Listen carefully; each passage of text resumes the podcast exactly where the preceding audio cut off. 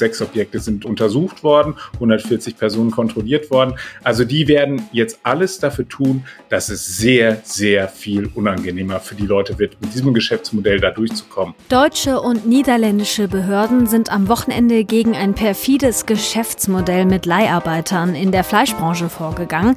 Es geht unter anderem um schlechte Arbeitsbedingungen und menschenunwürdige Unterkünfte. Mehr dazu in dieser Folge. Bonn Aufwacher. News aus Bonn und der Region, NRW und dem Rest der Welt. Hallo und herzlich willkommen zum Aufwacher am Tag der Liebe. Heute ist Valentinstag und an dem sind vor allem rote Rosen ziemlich teuer. Mehr Details dazu gibt's später im Podcast. Ich bin Wiebke Dumpe. Schön, dass ihr mit dabei seid. Bevor wir auf die Top-Themen schauen, kommen hier die Meldungen aus Bonn und der Region. Der Streit um den Radwegausbau in der Beuler Rheinaue hat sich in den vergangenen Tagen immer weiter zugespitzt. Jetzt hat die Kölner Bezirksregierung entschieden, dass die 27 Bäume, die für den Ausbau gefällt werden sollen, auch gefällt werden dürfen. Damit hat das Warten auf das Ergebnis in der Debatte ein Ende. Eigentlich wollte die Stadt die Bäume schon von vergangenem Montag anfällen lassen. Das NRW-Umweltministerium hatte aber in der Zwischenzeit die Bezirksregierung angewiesen, die Baumfällungen vorerst zu stoppen. Jetzt gibt es aber eine Einigung. Die Kölner Bezirksregierung hat entschieden, dass die sogenannte naturschutzrechtliche Befreiung rechtskonform ist.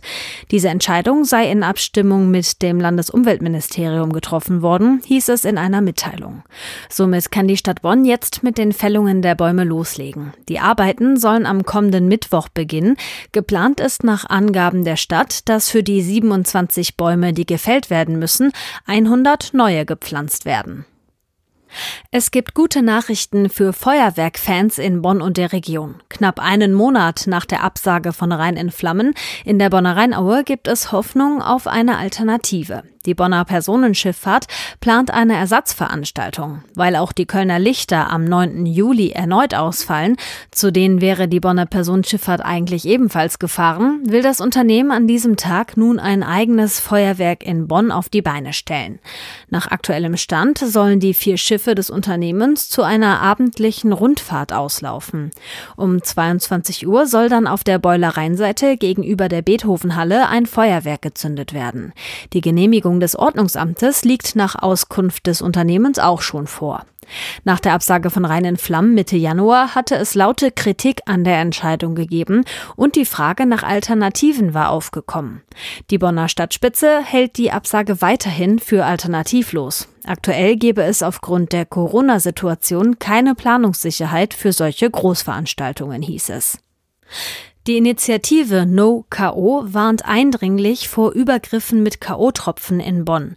Nachdem das Problem während der Corona-Lockdowns zunächst in der Versenkung verschwunden war, hat Alexandra Roth, die Gründerin der Initiative, das Thema nun ins Bewusstsein der Öffentlichkeit zurückgeholt. In der jüngeren Vergangenheit habe es erneut zwei Fälle gegeben, bei denen Frauen beim Kneipenbesuch in Bonn sogenannte KO-Tropfen verabreicht worden sind. Opfer verlieren binnen kurzer Zeit Zeit die Kontrolle oder gar das Bewusstsein. In einem der Fälle soll es in der Folge zu einem schweren sexuellen Übergriff gekommen sein. Da bislang keine Anzeigen zu den beiden genannten Fällen vorliegen, konnte die Polizei die Übergriffe auf Nachfrage unserer Redaktion zunächst nicht bestätigen. Die Initiative No-KO befürchtet, dass mit den bisherigen und weiteren Corona-Lockerungen nun das Risiko für weitere Übergriffe in Bonn steigt. Erinnert ihr euch noch an den Corona-Ausbruch beim Fleischunternehmen Tönnies am Anfang der Corona-Pandemie? Da hatten sich im Sommer 2020 innerhalb kurzer Zeit mehr als 1000 Mitarbeitende angesteckt. Danach geriet das Unternehmen, aber auch die ganze Fleischindustrie in die Kritik, vor allem wegen schlechter Arbeitsbedingungen, wegen Leiharbeitsverträgen und wegen der Unterbringung der Menschen in Massenunterkünften. Seit etwas mehr als einem Jahr gibt es ein Gesetz, das unter anderem Leiharbeitsverträge in der Fleischbranche verbietet. Trotzdem gibt es damit immer noch Probleme. Am Niederrhein nahe der niederländischen Grenze hat die Polizei am Wochenende insgesamt sechs Unterkünfte durchsucht.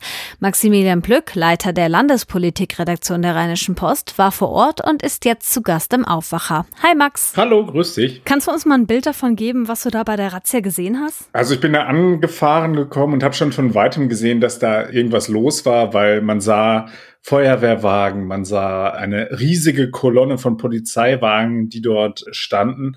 Und ähm, das war dann so, dass das ein Gebäude war, das ist meines Erachtens ein ehemaliger Bauernhof gewesen.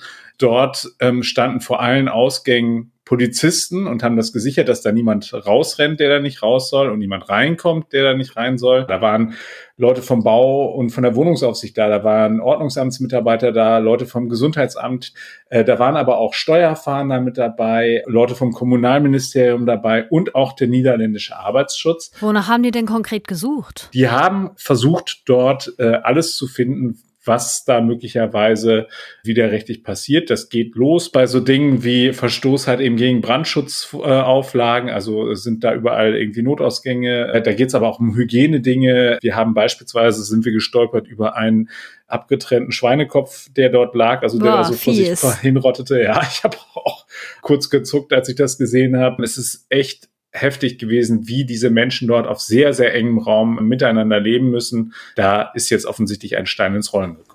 Du hast jetzt gerade mittendrin mal kurz den niederländischen Arbeitsschutz auch angesprochen. Das Besondere bei dieser ganzen Sache da in Geldern und Emmerich, wo die Razzia war, ist ja, dass die Menschen dort gar nicht hier in Deutschland arbeiten, sondern in Fleischbetrieben in den Niederlanden. Wie kann das gehen, dass sie dann trotzdem hier untergebracht sind? Also das ist so, bei uns gab es das ja auch. Du hast es am Anfang äh, erwähnt, bei Tönnies und Westfleisch als prominenten Vertretern gab es halt eben auch häufig den Einsatz von Werkvertragsnehmern oder Leiharbeitern eben, die aus Osteuropa kamen, die dann halt eben bei anderen Firmen angestellt waren und dann halt eben bei denen auf dem Gelände gearbeitet haben. Das ist aber dann nach diesen Ausbrüchen verboten worden. Also das ist in Deutschland nicht mehr erlaubt. In den Niederlanden ist aber dieses Gesetz nicht umgesetzt worden. Das heißt also, da gibt es weiterhin den Einsatz von Werkvertragsnehmern oder Leiharbeitern.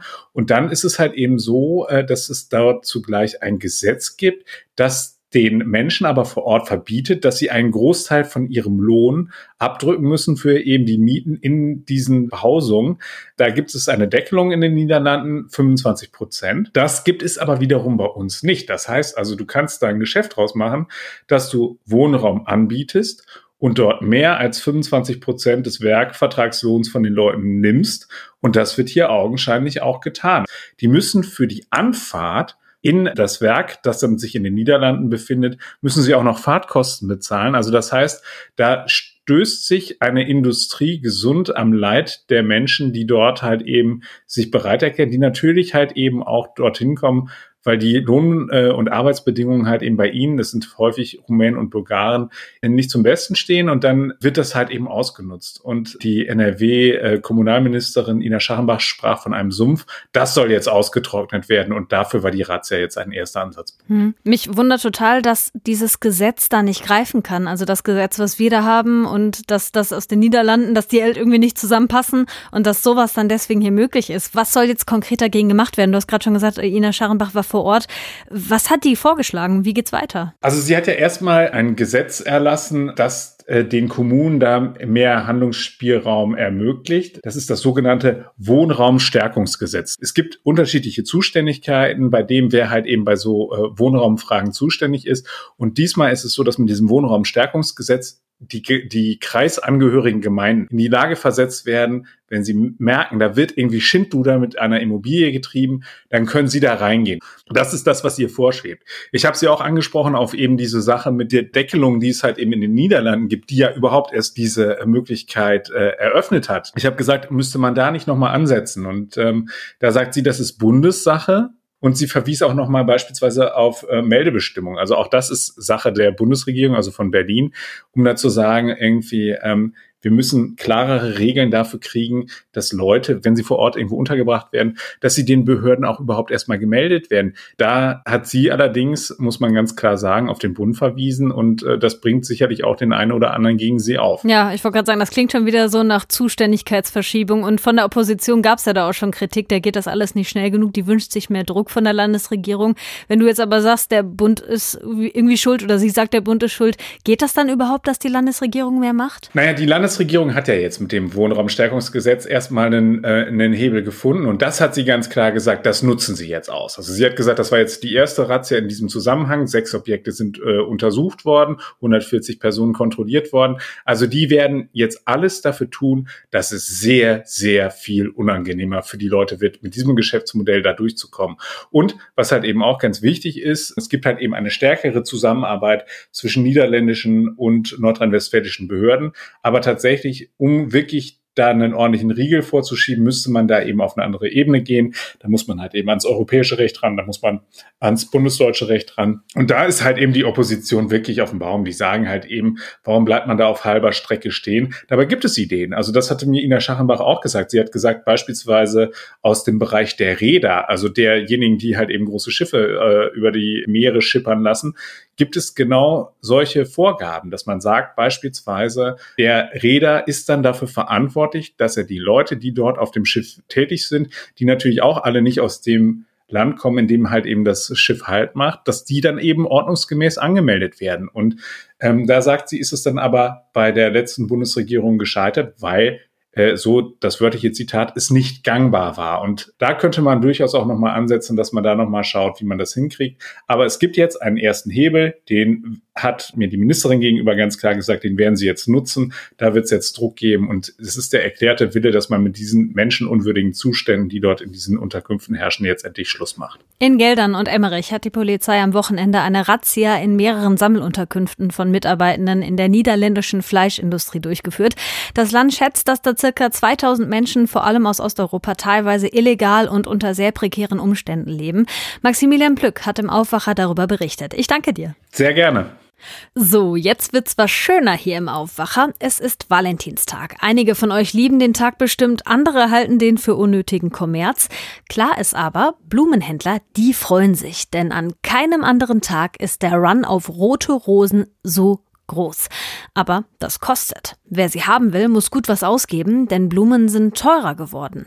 Marei Fittinghoff aus der Wirtschaftsredaktion hat sich bei Blumenhändlern aus NRW umgehört und Lilly Stegner aus dem Aufwacherteam hat sich mit ihr darüber unterhalten. Marei, du hast dich ja unter anderem mit Christian Wanz unterhalten. Er ist Blumenzüchter aus Strahlen und hat sich auf Rosen spezialisiert. Er freut sich doch wahrscheinlich schon seit Wochen auf diesen Tag heute, oder? Nee, tatsächlich nicht. Das hatte ich auch gedacht. Und dann war ich auch erstmal überrascht, als er gesagt hat, dass der Tag eigentlich überhaupt nichts Besonderes für ihn ist. Rosen gibt's bei ihm nämlich erst ab Mitte März.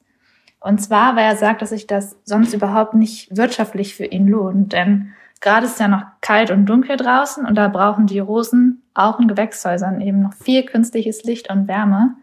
Und Christian Warn sagt, dass die Strompreise ja aktuell so hoch sind, da braucht er eigentlich gar nicht mehr über eine künstliche Zucht nachdenken. Er hat das Geschäft zu Valentinstag darum schon vor fünf Jahren eingestellt. Und er glaubt auch, dass das Geschäft mit Blumen aus den Gewächshäusern zu Valentinstag sich so, wie es in der aktuellen Form ist, nicht mehr lange halten kann. Und dass viele Hersteller aus seiner Region schon ähm, auf die saisonale Produktion wieder umstellen würden. Okay, zugegeben, wenn man jetzt nach draußen schaut, sieht es ja auch noch nicht gerade so nach Blütenpracht aus. Also mit heimischen Blumen wird es so früh im Jahr wahrscheinlich eh schwierig, oder? Ja, also 80 Prozent der Schnittblumen, die hier in Deutschland verkauft werden, die kommen laut dem Fachverband Deutscher Floristen sowieso aus dem Ausland. Allein nach NRW wurden letztes Jahr Schnittblumen im Wert von fast 140 Millionen Euro aus dem Ausland importiert. Platz zwei und drei der wichtigsten Herkunftsländer sind dabei Kenia und Äthiopien. Die allermeisten Blumen, das sind etwa 80 Prozent, die kommen aus unserem Nachbarland, also den Niederlande. Aber da ist es ja auch noch weder warm noch hell genug für die Rosen, also wie bei uns eigentlich auch. Und deshalb sind auch die Preise an Valentinstag so hoch, denn im Februar brauchen Blumen eben auch in den Niederlande viel künstliches Licht und Wärme und die Züchter damit auch viel Gas und Strom für ihre Betriebe. Und das macht die Blumen dann in diesem Jahr so teuer? Ja, genau. Also das liegt vor allem daran, dass die Energiepreise so stark gestiegen sind. Das betrifft sowohl die Produktion, also die Zucht der Blumen, als auch die Logistik, also den Transport dann nachher. Einige Züchter, die haben schon darauf re reagiert und zum Beispiel die Temperatur in den Gewächshäusern gesenkt oder sie schalten jetzt zum Beispiel dann nachts das Licht aus, um so dann Geld zu sparen. Das hat aber ja auch Auswirkungen, nämlich weniger Blumen, eine spätere Ernte und so dann im Endeffekt dann ein knapperes Angebot auf dem Markt. Aber auch der Import von Blumen, die zum Beispiel aus afrikanischen oder südamerikanischen Ländern kommen, ähm, der steht gerade auch ziemlich unter Druck. Das liegt daran, dass der Frachtraum in Passagierflugzeugen wegen Corona immer noch ziemlich knapp und teuer ist. Und dieser Frachtraum, der wird sonst nämlich eigentlich auch für den Transport von Schnittblumen genutzt. Du hast ja mit Blumenhändlern hier in NRW gesprochen. Was heißt das denn konkret? Wie viel teurer wird der Strauß dieses Jahr? Wie viel muss ich für rote Rosen an Valentinstag hinblättern? Also Cornelia Kierfahrt, sie ist Floristin in Langenfeld, sie hat mir gesagt, ähm, eine Rose mit einem etwa 70 Zentimeter langen Stiel, der kostet bei ihr sonst eigentlich so um die drei Euro. Gerade sind schon fünf Euro und am Valentinstag hat sie gesagt, werden es vermutlich so sechs Euro sein. Preissteigerungen, die sind nämlich besonders bei den roten Blumen und ja bei den roten Rosen spürbar. Der Inhaber eines Blumengeschäfts in Düsseldorf in Flingern, mit dem ich gesprochen habe, der hat gesagt, vor allem die Farbe Rot, die ist momentan schon ziemlich Gold wert, hat er gesagt. Es gibt aber auch Unterschiede da zwischen den Blumenläden. Blumenrisse, das ist ja eine Pflanzenhandelskette, die ihren Sitz hier in NRW hat, in Schwerte. Ähm, die haben mir gesagt, den Preis für die rote Rosen mit dem mit so einem langen Stiel extra für Valentinstag, den haben sie seit drei Jahren schon nicht erhöht, aber bei den Blumen mit langen Transportwegen, die es so im normalen Tagesgeschäft gibt, da gibt es schon Preiserhöhungen und zwar so zwischen 10 und 40 Prozent. Also, wer heute rote Rosen bekommen hat, der darf sich ganz besonders geehrt fühlen. Der Person ist man einiges an Cash wert, aber an die Liebe kann man ja auch bekanntlich kein Preisschild heften. Das waren Marei Fittinghoff und Lilly Stegner mit einem Einblick in die Blumenbranche. Und unser Meldungsblock geht los mit dem höchsten Amt des Staates. Frank-Walter Steinmeier ist für weitere fünf Jahre unser Bundespräsident. Die Bundesversammlung hat ihn gestern in einem Wahlgang mit der Mehrheit der Stimmen gewählt. Schon vor der Wahl galt das als wahrscheinlich. Steinmeier ist der zwölfte Bundespräsident von Deutschland und tritt seine zweite Amtszeit formell am 18. März an. Dann erst endet seine erste. In Düsseldorf geht es heute darum, wie es um die Wirtschaft in NRW steht. Wirtschaftsminister Pinkwart stellt gemeinsam mit einem Vertreter des Leibniz-Instituts für Wirtschaftsforschung und dem Präsidenten der IHK NRW den neuen Konjunkturbericht vor. Wie NRW wirtschaftlich dasteht, hängt gerade vor allem von der Pandemie ab und davon, ob es Engpässe bei Rohstoffen und bestimmten Materialien gibt. Die Bundeswehr verlegt ab heute rund 350 Soldatinnen und Soldaten und 100 Fahrzeuge mit Waffensystemen nach Litauen. Da sollen sie das NATO-Gefechtsband verstärken, wegen der wachsenden Spannungen zwischen Russland und der Ukraine. Deutschland führt in Litauen den NATO-Einsatz. Überall auf der Welt wird heute am Valentinstag gegen Gewalt an Mädchen und Frauen demonstriert. In Deutschland gibt es unter anderem in Berlin und Potsdam Demos. Hier kommt noch ein kurzes Wetter. Das wird in NRW grau und ab und zu ist auch Regen dabei. Dazu sind teilweise Sturmböen möglich bei 9 bis 13 Grad. Auf den Bergen werden es zwischen 4 und 8 Grad. Morgen geht es dann so ähnlich weiter. Es sind doch wieder einzelne Schauer dabei. Im Hochsauerland wird es was kälter. Bei um die 2 Grad kann es da dann auch schneien. Sonst sind maximal 8 bis 10 Grad drin. Am Abend müsst ihr ja wieder mit stürmischem Wind rechnen. Das war der Aufwacher am Montag mit Wiebke Dumpe und ich wünsche euch, ganz egal ob ihr den Valentinstag mögt oder nicht, einen liebevollen Start in die Woche. Mehr Nachrichten aus Bonn und der Region gibt's jederzeit beim Generalanzeiger. Schaut vorbei auf ga.de.